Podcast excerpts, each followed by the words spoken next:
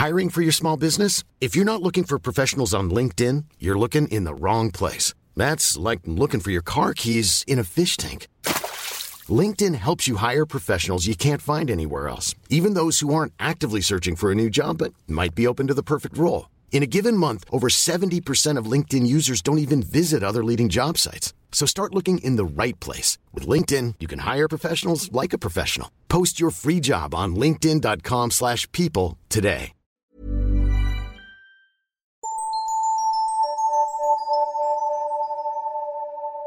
Bonjour à tous et à toutes, bienvenue dans l'épisode 15 de Miroir Miroir.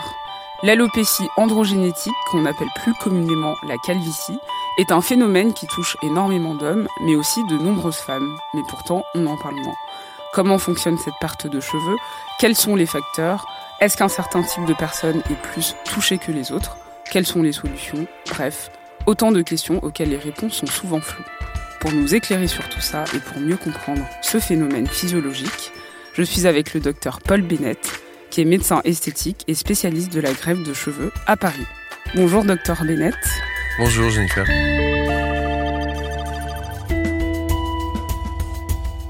Je vous ai invité parce que vous êtes spécialiste de- dans la greffe de cheveux à Paris. Est-ce que vous pouvez nous dire pourquoi et comment vous êtes spécialisé dans ce domaine? En fait, euh, la première fois que j'ai vu euh, dans mon cursus médical, la première fois que j'ai assisté à une microgreffe de cheveux, j'ai regardé un peu euh, comment ça se passait, j'ai vu les suites opératoires, j'ai vu les résultats, et ce qui m'a tout de suite plu, c'est qu'en fait, dans la greffe de cheveux, il n'y a pas beaucoup d'aléas. C'est-à-dire qu'en fait, euh, plus on déplace de cheveux, euh, plus on a un résultat qui est intéressant, et surtout, tous les cheveux qu'on déplace repoussent, et une fois qu'ils ont repoussé, ils retombent pas. Donc c'est ce côté-là, en fait, euh, où il y a peu d'aléas et euh, moi mon souci euh, en tant que médecin c'est de pouvoir fermer la porte du cabinet le soir en me disant voilà je suis content je sais que mon patient ça va repousser il aura un bon résultat et je veux pas me dire est-ce que ça va être bien est-ce qu'il va pas y avoir un problème et tout. Il y a jamais de problème la greffe de cheveux tous les cheveux qu'on déplace repoussent une fois qu'ils ont repoussé ils retombent plus. Donc c'est assez euh, basique et moi dans mon intellect entre guillemets ça me satisfaisait La calvitie toucherait euh, 15% des hommes dès l'âge de 20 ans, 30% à 30 ans et 1 sur 2 à 50 ans. On dit que la cause serait hormonale et génétique. Est-ce que vous pouvez nous dire comment ça s'explique scientifiquement? Oui, alors la plupart des calvities chez les hommes, en fait, c'est des calvities qui sont dites androgénétiques, et comme vous le disiez, euh, c'est lié à la testostérone, c'est-à-dire que sur le dessus de la tête, on a des cheveux qui sont dits hormonodépendants et qui sont euh, euh, liés à la testostérone. C'est-à-dire qu'en fait, la testostérone dans notre corps elle est transformée en une autre hormone qui s'appelle la 5-alpha d'hydrotestostérone. C'est une hormone qui vient se fixer, euh, pour résumer et simplifier la chose, sur les cheveux du dessus de la tête et qui accélère leur cycle pilaire. Un cheveu, quand il naît, en fait, il a une vie, une durée de vie de 2 à 5 ans. Et euh, dans un cycle normal, s'il n'est pas influencé par des facteurs extérieurs. En fait, quand le, le 5-alpha d'hydrotestostérone, cette hormone, va venir se fixer sur le cheveu, le cycle, il peut être raccourci. Alors, euh, ça peut être 2 à 5 mois dans les cas extrêmes, mais ça peut être euh, un an au lieu de 5 ans. Donc, euh, effectivement, le cycle des cheveux euh, s'accélère. Ce qu'il faut savoir, c'est que le bulbe qui fabrique le cheveu, il est préconçu pour fabriquer entre 20 et 30 cheveux dans votre vie. Donc à partir du moment où le compteur des cycles il tourne, on arrive à 27, 28, 29, 30, et après il n'y a pas de 31e cycle, donc le cheveu tombe définitivement et ne repousse jamais. C'est vrai qu'on entend souvent que c'est génétique par le père, mais le gène de la mère serait tout autant, voire plus responsable que celui du père. Ouais, alors il n'y a pas vraiment de règles génétiques euh, spécifiques, c'est assez difficile euh, de faire des corrélations familiales. Ce qui est sûr et certain, c'est que c'est lié au taux de testostérone et euh, au récepteur à la 5-alpha d'hydrotestostérone que vos cheveux ont. C'est-à-dire qu'en fait, on peut avoir des familles qui ont un taux de testostérone un peu plus élevé que les autres, donc ils ont un peu plus de 5-alpha et donc ils ont tendance plus à perdre leurs cheveux. Ou on peut avoir un taux de testostérone normal, mais plus de récepteurs à la 5-alpha d'hydrotestostérone, donc ça, on, a- on obtient les mêmes effets, c'est-à-dire que les cheveux, en fait, ils vont être plus influencés par les hormones et ils vont tomber plus vite. Mais on peut pas dire votre grand-père était chauve, vous serez chauve, ou votre père a plein de cheveux, vous aurez, vous perdrez pas vos cheveux. Ça, malheureusement, euh, c'est pas superposable et on peut pas parler de ça comme ça. Donc en fait, oui, il y a des familles à tendance euh, alopécique et des familles où on perd moins de ses cheveux, mais euh, on peut pas, quand on voit un patient, lui dire voilà, dans 5 ans vous serez comme ça et dans 10 ans vous aurez plus de cheveux. monsieur. C'est pas héréditaire, quoi. C'est influencé par les, les hormones, influencé donc un peu par la famille, puisque on hérite euh, euh, nos hormones de nos, de nos parents, hein, mais euh, on peut pas dire vraiment que c'est héréditaire, non. Pourquoi autant d'hommes bon, et de femmes, on en parlera plus tard, sont touchées par ce qu'on appelle justement l'alopécie androgénétique? Alors les hommes, c'est 99,9% des hommes qui se présentent qui ont des problèmes de chute de cheveux ou d'alopécie ou de calvitie. Ça, c'est toujours lié à l'alopécie dite androgénique, hein, donc lié aux hormones et à la testostérone, comme on a expliqué. Les femmes, c'est plus rare chez les femmes l'alopécie androgénique, mais ça arrive. Donc quand une femme se présente avec une chute importante de cheveux et des cheveux clairsemés, on fait un bilan hormonal, donc une prise de sang. On fait un prélèvement de cheveux qu'on appelle un trichogramme, et ça permet, avec ces deux examens-là, d'arriver à voir un peu ce qui se passe, ce qui va se passer, parce que le trichogramme, ça nous donne un peu l'évolutivité de l'alopécie et comment euh, soigner. Donc en fait, on fait dans le bilan sanguin, on fait une recherche de toutes les causes qui peuvent euh, créer des pertes de cheveux, par exemple le manque de fer, la carence en fer, la vitamine D, la thyroïde et les hormones sexuelles, donc testostérone et co. Et donc on cherche une anomalie dans tout ça. Bien souvent chez les femmes, on ne retrouve pas d'anomalie particulière, et donc c'est ce qu'on appelle l'alopécidite androgénique euh, primitive, et euh, c'est confirmé par le trichogramme, donc le prélèvement de cheveux. On met en place des traitements euh, qui permettent de diminuer le taux de 5-alpha d'hydrotestostérone, et donc qui permettent de conserver les cheveux le plus longtemps possible. et puis on a des traitements locaux comme le minoxidil qui permettent de soigner, et en tout cas de bloquer un peu les cheveux dans leur cycle euh, vital et qui permettent d'avoir les cheveux plus longtemps sur la tête, donc euh, d'être chauve moins, moins tôt. Et il y a beaucoup de femmes qui viennent vous voir, alors vous, vos confrères, mais euh, pour ce problème précis?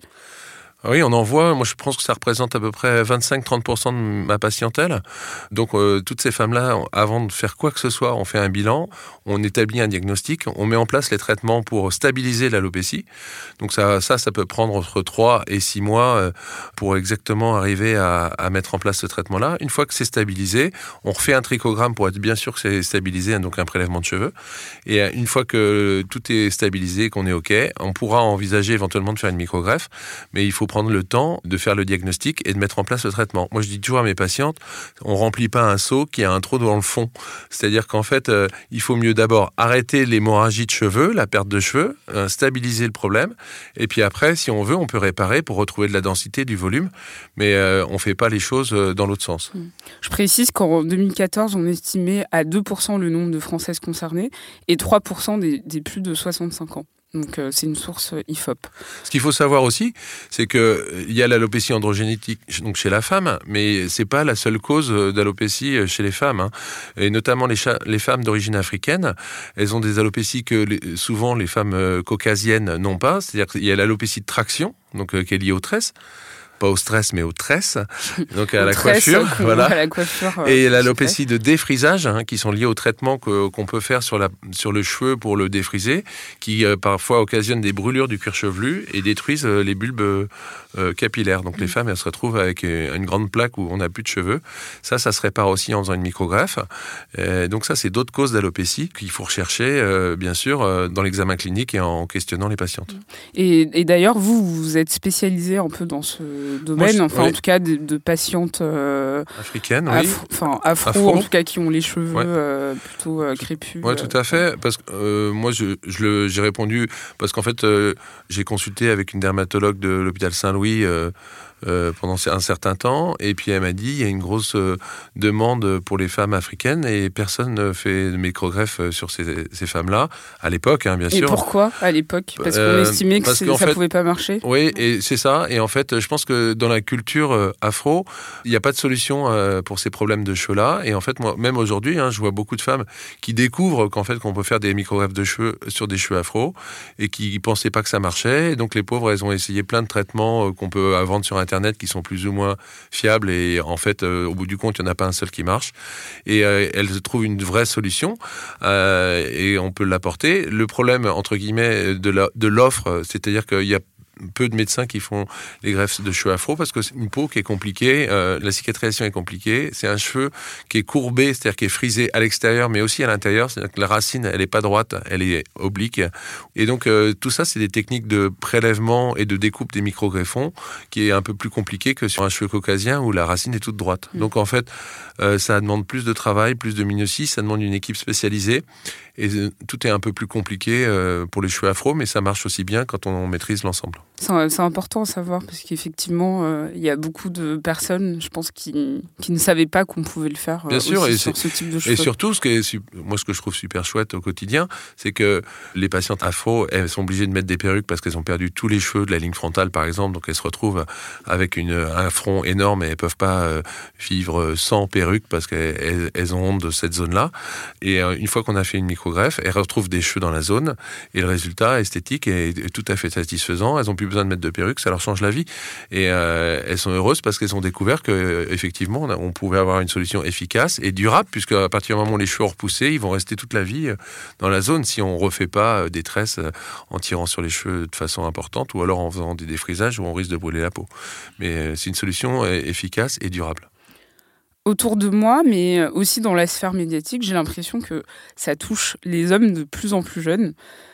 Je me demande si c'est vraiment le cas et si oui, est-ce qu'il y a des raisons particulières, par exemple l'alimentation, les pesticides. Bon, alors ça, c'est des facteurs euh, qui rentre un peu dans l'imaginaire. Je suis pas sûr que ça ait tellement influencé euh, l'alopécie. Pareil, on voit beaucoup de gens qui vivaient, par exemple, dans des pays africains euh, ou des pays asiatiques, euh, qui viennent en France et qui disent depuis que je suis arrivé en France, je perds tous mes cheveux. Bon, ça peut être lié au stress. Il y en a qui disent que c'est peut être lié à l'eau, etc. Moi, je pense que c'est surtout lié au fait qu'en fait, en Europe et en France principalement, les, les, gens ils y attachent beaucoup, de plus en plus d'importance à leur aspect physique. Ils se regardent un peu dans la glace beaucoup. il y a beaucoup de communication sur Internet euh, sur le cheveu, la greffe de cheveux, euh, les différentes solutions qu'on peut apporter. Et donc du coup, euh, tout le monde est beaucoup plus sensibilisé à ça. Donc effectivement, quand on voit qu'on a perdu quelques cheveux, on se dit oh là au secours, qu'est-ce que je vais faire? Et on va sur Internet, on trouve des solutions parce qu'il y a plein de solutions qui s'offrent à vous quand vous allez sur Internet. Et donc c'est surtout en ça qu'en fait on, on, en parle beaucoup plus parce que c'est bien plus médiatisé. Qu'aujourd'hui les techniques pour réparer l'alopécie ou la calvitie, elles sont performantes et efficace. Et donc, euh, bah, c'est un produit de consommation, entre guillemets, la microgreffe de cheveux, mais il faut que ce soit fait à bon escient. Mais voilà, ça apporte une vraie solution. Donc, euh, on a le, ça augmente le nombre de gens qui veulent euh, obtenir ces solutions-là. Ça permet de. Je pense que c'est une question de d'information surtout. Je pense que maintenant avec Internet, on a accès à tout. Et euh, autrefois, euh, bon bah, il perdait ses cheveux parce que son grand-père il perdait ses cheveux, puis c'était comme ça. Aujourd'hui, euh, on sait que ça, on a des solutions et, et donc on trouve tout sur Internet. Donc c'est donc c'est pas, c'est pas plus qu'avant, c'est pas plus jeune qu'avant? Non.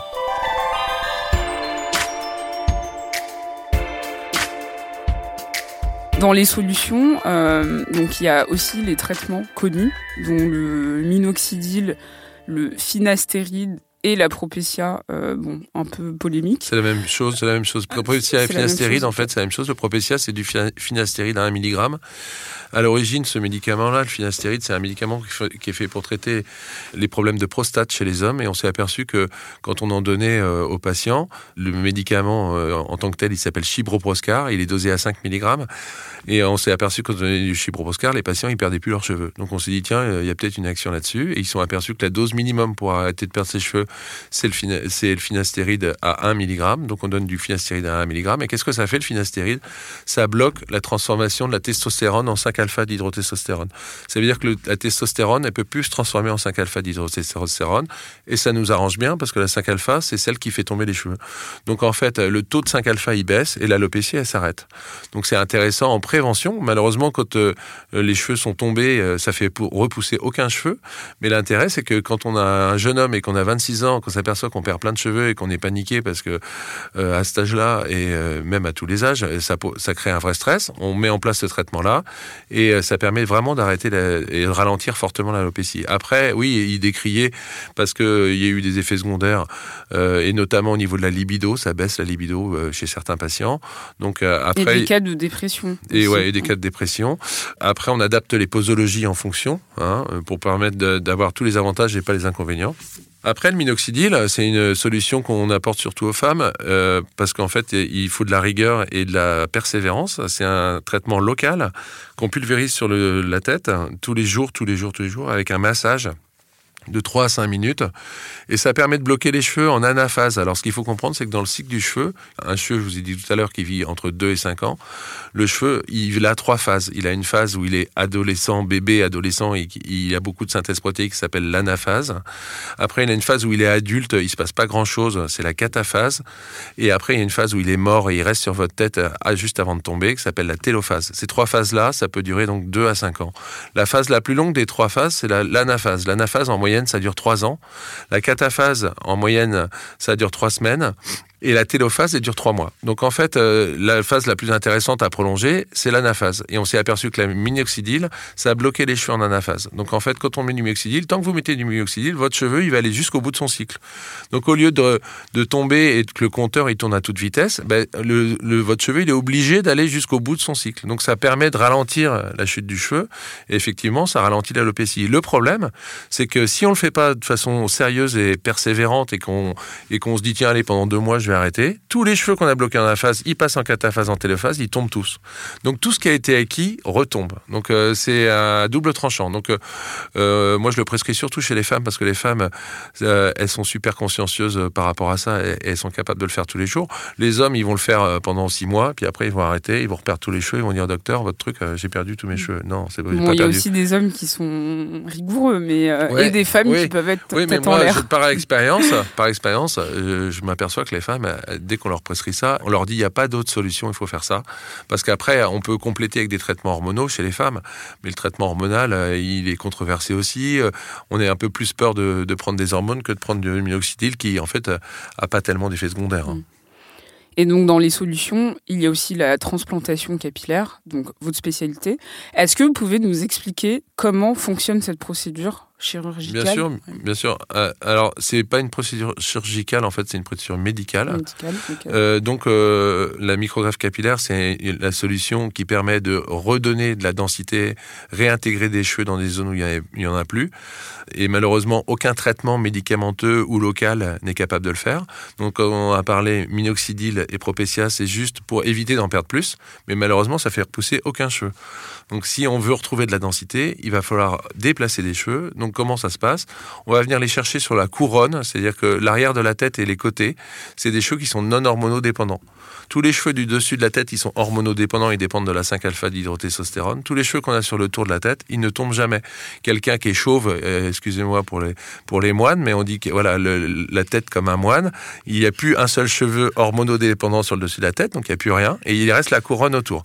Donc ces cheveux-là, en fait, ils restent à vie sur la tête et ils tombent jamais. Donc ça, c'est une manne pour nous euh, qui faisons des On va venir piocher dans ces cheveux-là, et on va venir les remettre sur le dessus de la tête, et ils vont tous repousser, et une fois qu'ils ont repoussé, ils retomberont jamais parce qu'ils sont non hormonodépendants. Donc en fait, tout ce qu'on va déplacer, ça va repousser à 100%, et une fois que ça a repoussé, ça retombe plus.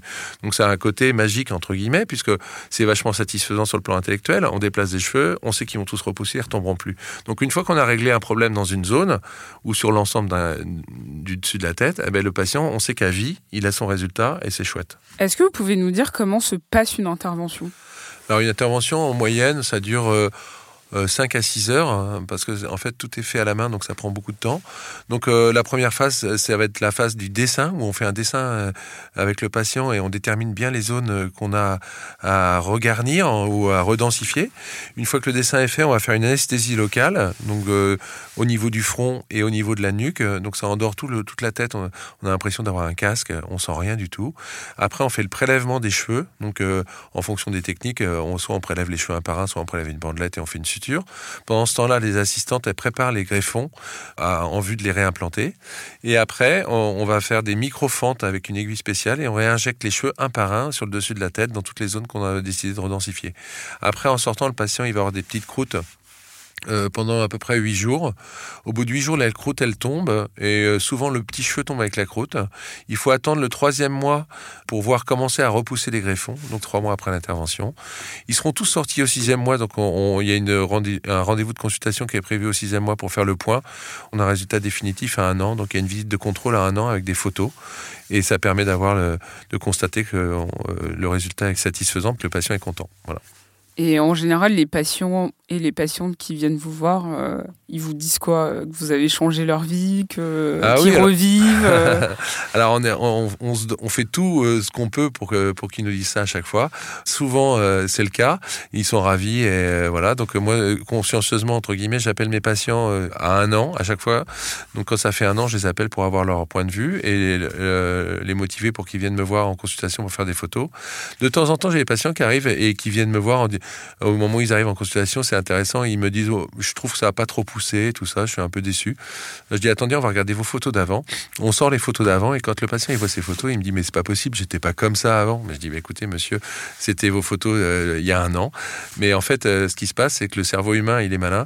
Il oublie un peu tous les moments qu'on n'a pas aimés et euh, il a accepté. Et pour moi, c'est un gage de résultat quand le patient me dit ça, parce que je me dis que il a oublié carrément l'époque où il avait plus de cheveux. Il a des cheveux et en fait, quand on fait le photo avant-après, on se dit, waouh, c'est incroyable, plein de cheveux. Et donc, ça veut dire que le résultat, il est naturel et qu'il est content, qu'il a retrouvé une bonne densité. Et euh, c'est ce que je vous disais au début de l'entretien, c'est qu'en fait, euh, euh, ben, à tous les coups, ça marche. Donc, le résultat, il dépend du nombre de cheveux qu'on déplace.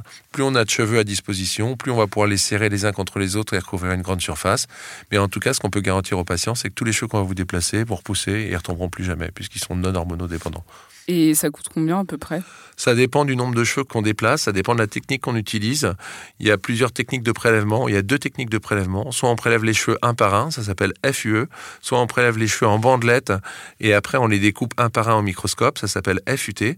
Et donc euh, ça va entre 2500 euros pour une toute petite zone à euh, 6000, 8000 euros pour des très très grandes zones où on dépasse beaucoup de cheveux.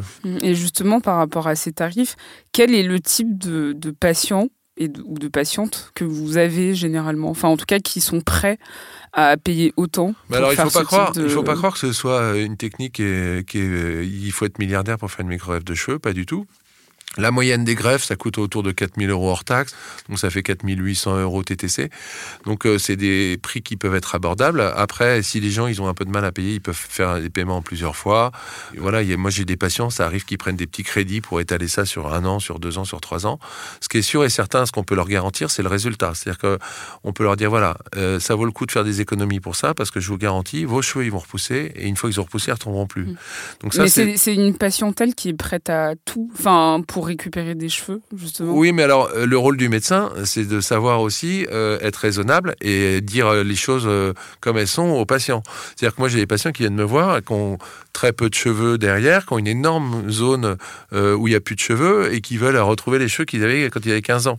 Il faut bien savoir leur dire, écoutez monsieur, c'est pas possible. Donc si vous voulez qu'on vous mette quelques cheveux sur la tête, vous aurez plus de cheveux, ça sera un peu mieux, machin. Mais on peut pas vous redonner une belle densité. Donc soyez-en bien conscients parce qu'il ne faut pas les faire rêver, parce que le problème euh, dans ce métier-là, comme je pense dans tous les métiers, c'est que si on raconte pas les choses comme elles sont, et, euh, si on n'explique pas bien tous les détails au patient, le patient, il peut se dire... euh, il peut se faire des entre guillemets des films et puis après au moment du résultat il peut être déçu parce qu'en fait euh, il n'aura pas euh, le résultat qu'on lui aurait promis.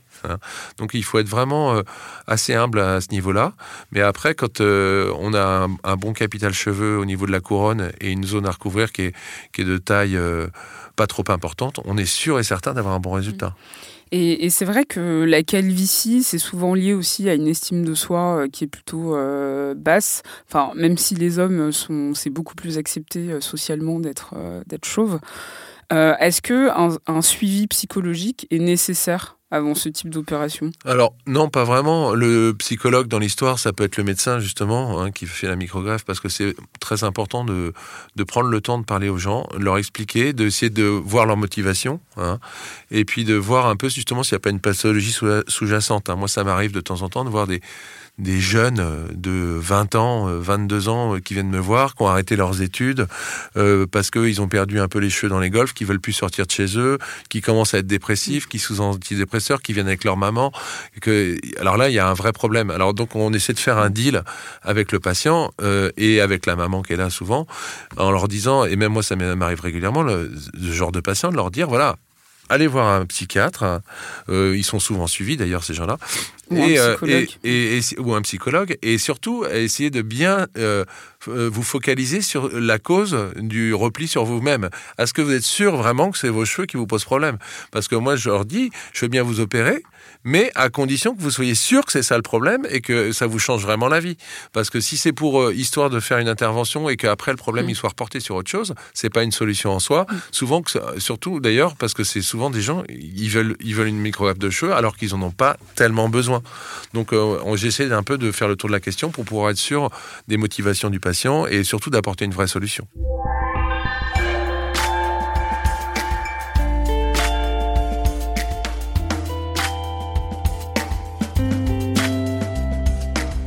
Quand on tape euh, implant capillaire sur Google, on tombe sur plein de choses diverses, dont les pubs qui promettent euh, monts et merveilles. À quel point les implants capillaires représentent un marché juteux, d'après vous?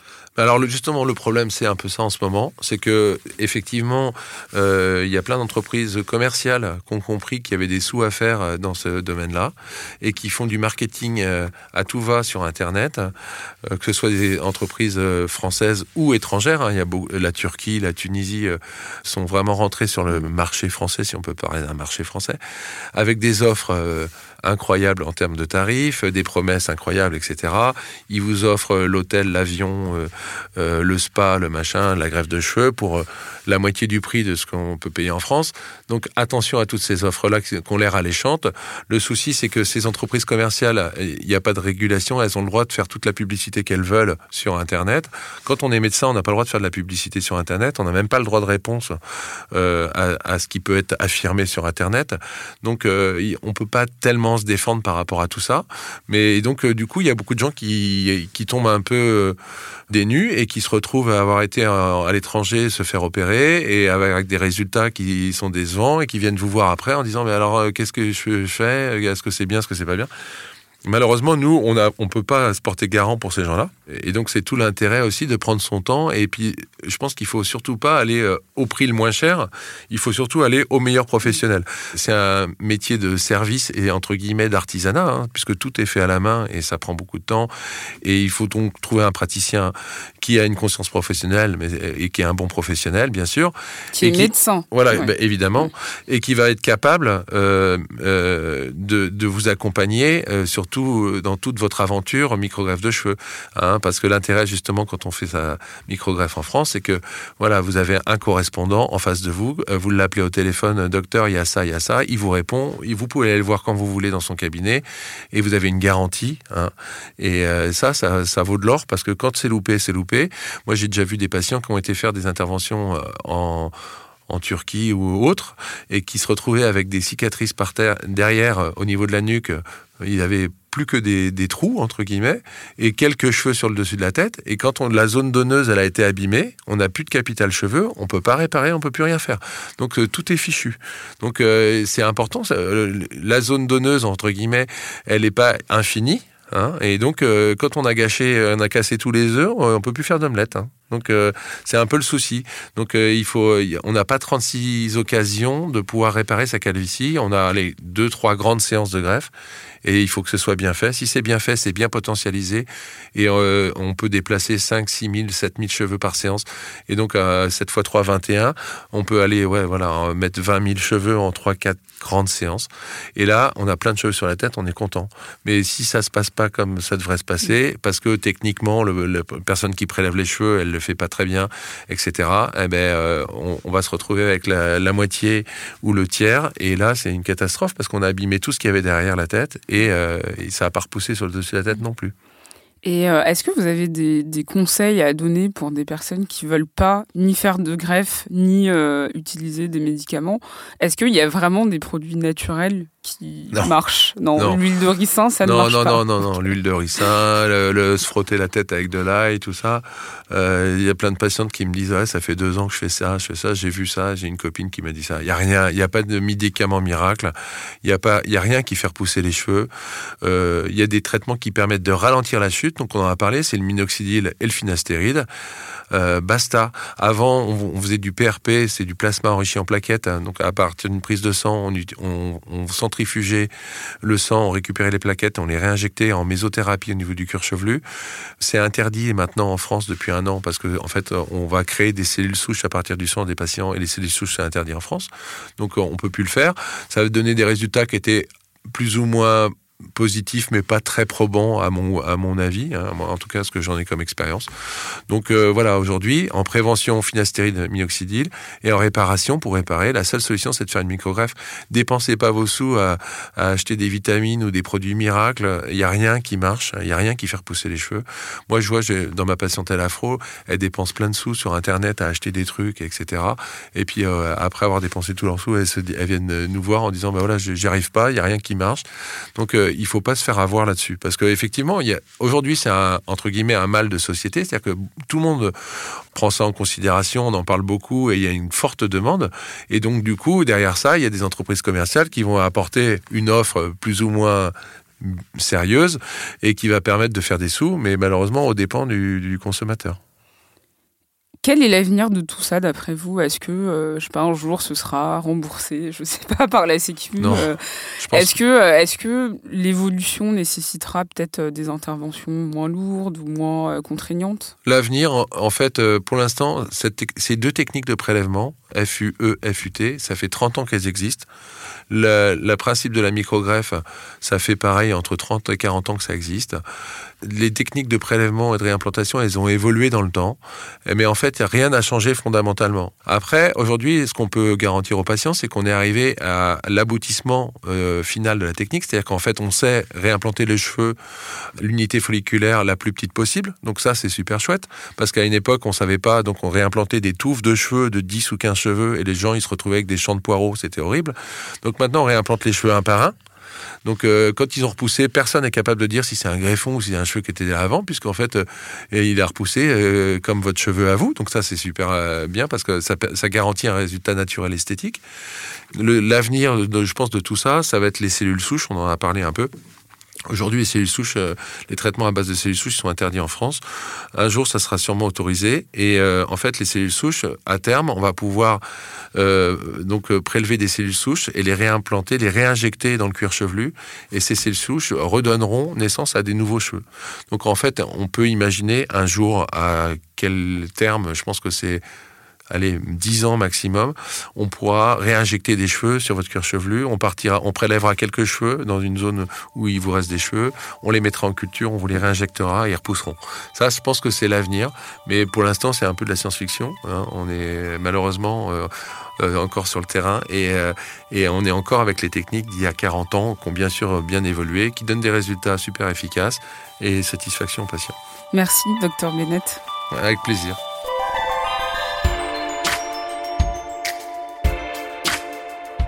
C'était l'épisode 15 de Miroir Miroir. Merci de nous avoir écoutés et n'hésitez pas à me partager vos commentaires, remarques, mots doux sur les réseaux sociaux. Je prends tout.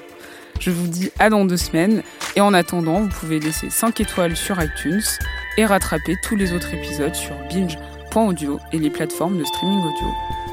Merci. Binge.